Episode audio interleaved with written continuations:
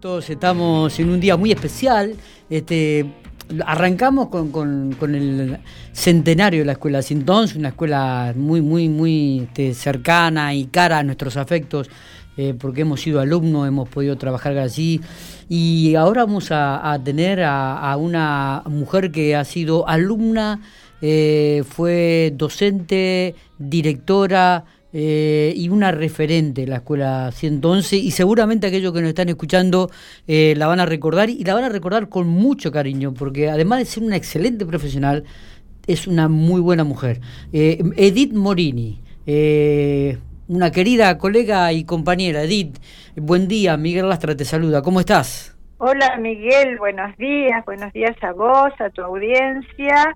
Muy bien, muy bien, estoy muy bien, estoy muy emocionada, gracias por tus palabras. En realidad todo es emoción pensar en la escuela y en sus 100 años, ¿no? Totalmente, es así. estoy con Matías Oporto, yo no sé si vos lo recordarás a Matías, pero también fue a la escuela así entonces, tenía dos hermanos más, Luciano y Ramiro, y también... Y Leticia. Y Leticia, ¿no? Sí, cómo no los voy a recordar Ramiro es el papá de mis sobrinas. Claro. Claro, o sea que Realmente que, que, que es... Sí, lo recuerdo perfecto. Eh, eh, perfecto. Eh, es todo, toda una historia hasta la escuela así entonces, ¿no? Un, una, una barriada... a Luciano. A, Luciano, también lo recuerdo una, una barriada muy grande que abarcaba la escuela 111, ¿no, Edith? Como el barrio Talleres, como el barrio San Etelvino, ¿no? Después mucha gente del barrio Ruchi también comenzó a mandar sus hijos ahí. contanos un poco. Eh, claro, bueno, en realidad este, yo eh, tengo, como por decirte, dos cosas importantes en mi memoria, que es como alumna de la escuela, claro eh, en el recuerdo de aquel momento, con todas las vivencias tan diferentes a las de ahora, pero en un contexto totalmente diferente. Y bueno, eh, recordar a docentes, a directores como fue el señor Medardo Agüero, a las maestras, eh, a, a una de ellas que recuerdo siempre mucho, a todas en general, pero a una en especial, que fue la señora Tota Ruiz, eh, a la señorita Elsa, eh, Elisa Sosa, perdón, eh, a la señora de Chapel, fueron maestras mías y de mi hermano, mi hermano también fue ahí a la escuela. Y bueno, luego este hicimos el secundario, yo hice en el normal, maestra, eh, no ejercí de inmediato, yo estaba en otra profesión y de pronto, bueno, ya este, siendo más grande siempre me tiró la docencia y muchísimo. Y bueno, empecé cinco años en la escuela 12, una vez que titularicé, porque no di mm, clase en, distintas escuelas, sino que fue bastante rápido en ese momento. Y después ya tuve posibilidades de ir a la escuela 111 como titular y allí me instalé. Y fui maestra unos años de los primeros ciclos y después eh, pasé a la vicedirección eh, que compartí cuando Mirta Turín estaba en la dirección. Claro, claro. Después Mirta se jubiló y pasé yo a la dirección hasta que me jubilé. Y bueno, momentos hermosos, momentos eh, de, muchísima satisfacción, momentos también, eh, digamos que difíciles por allí, desde todo lugar, desde el lugar del trabajo, desde el lugar, desde lo personal, pero realmente una comunidad educativa muy potente, muy fuerte, muy sólida, creo que desde los inicios de la escuela, ¿no? Totalmente, totalmente. Desde la historia de la escuela. Muy arraigada al barrio. Casita de cartón. Claro. Claro, eh, la casita de cartón que en el relato los ferroviarios desviaron este el tren y bajaron las casillas acá que iban para el lado del Chaco, Chaco Santiago del Estero, y ahí empezó este eh, digamos lo que fue después eh, el jardincito de la escuela y donde funcionó la escuela normal mixta eh, primero digamos no ahí este estaban los docentes y se cruzaban el patio y venían a darnos clases ya en la escuela nueva por supuesto a nosotros como práctica. Bueno, hermoso todo, emocionante. Yo recién estuve compartiendo fotos y videos este, del acto que tuvieron hoy a las 9 de la mañana, que solo concurrió una representante nuestra de las jubiladas, que mandó muchísimo material y realmente es emocionante, es es dulce, es tierno, es, es la escuela. Es, es verdad, es, nuestra escuela, porque uno la toma como propia, ¿viste? Exactamente, yo fui alumno. Eh, cuando la directora era la señora Ada Vigo de Bercelino, arranqué ahí el primario, luego llegó la, la señora de Leduc, luego estuvo eh, José Dionisio Páez como director. También, eh, claro. en esa época, y, y, después tuve la posibilidad de trabajar cuando vos eras vicedirectora. Sí, sí, me acuerdo, perfecto, y, Miguel. Y bueno, viste, uno la toma como propia, porque es la escuela del barrio, viste, es la escuela que nosotros íbamos caminando por la calle 13 con plena helada, este, hasta la escuela, viste, y nos llevaban nuestra mamá de, la mano y después fuimos solos, y, era la referencia el Club Ferro y llegar a la escuela. Y ni hablar cuando, cuando llovía la, la calle 2, ¿vos te, acordás lo que era la calle 2? Que nos arremangábamos el pantalón, nos arremangábamos el pantalón para cruzar la calle 2 porque no podíamos pasar Tal cual, tal cual. Este... Vos sabés que hablando de ferro, mm. este, yo recuerdo que cuando éramos alumnos, em, estaba el portero Eulogio eh, Paredes. Polonio Paredes, pero sí. Claro, claro. Eulogio Polonio creo que se llamaba. Exactamente. Y em, y bueno, y él hacía practicar al fútbol a los chicos y después este lo llevaban a, jugar a la cancha Ferro que estaba rodeada de tunas. Totalmente, yo lo recuerdo porque yo viví esa época.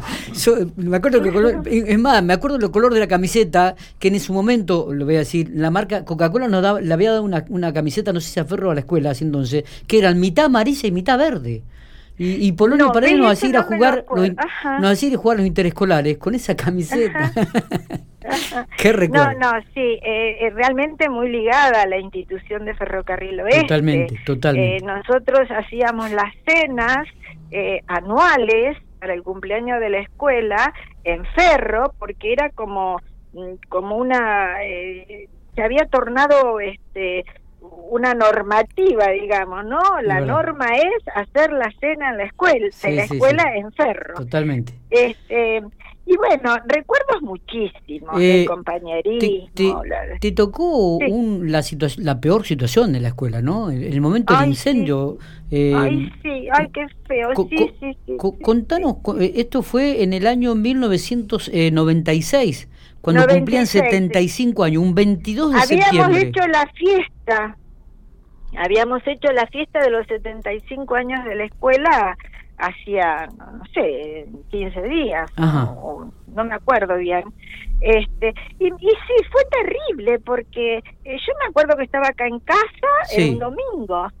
Un domingo. Y llaman, llaman que salía humo de la escuela. Nada, salí volando, este, eh, y cuando llegué ya había gente en la calle, sobre todo el lugar que salía el humo, que era sobre la calle 15. Claro, donde estaba el escenario allí, al fondo. Ahí, exactamente. Y yo en la desesperación, este, eh, por, por querer saber qué pasaba, abrí la puerta grande del frente de la escuela y bueno, ahí era terrible el fuego que había atrás y, el, la corriente de aire como que eh, estaba ya avivó, digamos. Lo avivó más. Así que, este bueno, enseguida llegó, por supuesto que atrás mío volando la Mirta Turín, que era la directora, y bueno, la gente del barrio, y empezamos a sacar este eh, todo lo que podíamos, eh, fundamentalmente del lado, digamos, sobre la 13, así que hasta logramos sacar el piano, este armarios, bueno, un montón porque la gente hacía como trencitos sacando todo afuera a la calle. Mira vos. Y bueno, en realidad este eh, en las aulas algún material que tenían las maestras se quemó, eh, otros quedaron bastante chamuscados y yo sé que hay docentes que tienen el recuerdo de ese material chamuscado. Este, pero bueno, no se quemó nada de lo que tenía que ver con lo administrativo, digamos. Este, sí, porque la, dirección estaba sobre la calle 13, en la esquina. Sobre la calle 13. Así que sacamos todo, se quemó todo, que fue algo desesperante porque no podíamos creer lo que estábamos viviendo. Y bueno, eh, nada, eh, se salvó algo tan lindo que fue la placa de la Virgen de Luján. Me acuerdo, mira, Matías, cuando abríamos, ¿puedes contarlo, Matías? No, cuando abríamos el programa y justamente mm, hablábamos de la escuela y demás, yo decía, tengo un recuerdo que no sé si, si es que yo me lo imaginé o porque yo era muy chico, pero que era que la, la placa de la Virgen había que era lo único que se había salvado de la escuela, se había caído el techo, todo, había quedado todo impresionante. Y me acuerdo de la imagen de la Virgen, pero no me acuerdo de una foto, me acuerdo de haberla visto. No, claro, es, como un mosaico. Claro. Estaba empotrado en la pared. Pero estaba como todo alrededor, estaba todo negro, menos eso, ¿o no? Pero lo de la Virgen no, no. Claro, por, eso, todo alrededor estaba todo negro y era como que eso que había quedado, como que no le había pasado nada, era lo único que no se había quemado. Tal cual, y aún está, la cambiaron de lugar hacia la otra pared, pero está intacta. Y bueno, y a partir de ahí después, cuando estando todo quemado, con todo caído, desastroso, los vecinos venían o vinieron en dos o tres oportunidades a hacer como una especie de misa ahí este con la virgencita. Este y bueno nada y ahí empezó después la tarea de qué hacer y, y, estuviste con, la, en la reconstrucción y la inauguración del nuevo edificio sí en marzo ya después teníamos este el edificio nuevo porque la escuela los alumnos tuvieron que dividirse. Un grupo fue al campito centenario el primer ciclo el segundo ciclo fue a la capilla de Luján. Yo era docente en la capilla de Luján y me recuerdo que eh, los chicos iban allá. Si Matías fue a la escuela de Luján. Claro, yo fui a la escuela de Luján. Era claro, ciclo. claro, cuarto y quinto estaba ahí. No sé, sí, cuarto y quinto. Y después sexto y séptimo estaba en Bellas Artes. Este, la verdad Entonces nosotros hacíamos el recorrido porque nos instalamos ahí en la casita que era del director de la escuela, digamos. Sí. Este, y salíamos todas las mañanas con Mirta Turín a recorrer las escuelas y como había muchas familias que no podían llevar a sus hijos, por ejemplo, al campito centenario, estaba demasiado lejos, entonces venía un colectivo, paraba ahí en la 4 y la 15 y llevaba a los chicos al campito centenario y después los volvía a traer al mediodía y los padres los esperaban ahí. Bueno, así este, mm, trabajamos y con un apoyo total de las instituciones que nos brindaron este muy solidario en ese eh, momento, lugar, muy solidario todo. Así que este, eh, bueno, ya después tuvimos nuestra, la escuela otra vez rápido fue todo, muy bien, con, con una ampliación hermosa, con un Zoom hermoso que no lo teníamos. Y bueno, y volvió a ponerse de pie y volvió a ser robusta y volvió a ser en continente y en contenido, digo yo. Este, así que bueno, nada, eh, hermosos recuerdos, hermosos, hermosos. Mi hija también fue ahí a la escuela, este, mi hermano, mis tíos, porque bueno... Si toda la gente del barrio era... Claro. El, referente era la escuela así entonces. Edith, em, para cerrar, ¿no? Que, que em, si tenemos que dejar un mensaje en este día muy especial de los 100 años de la escuela, ¿con, con qué cerraríamos? ¿Con qué cerrarías esta, esta charla que hemos tenido que de por sí ha sido muy pero muy grata?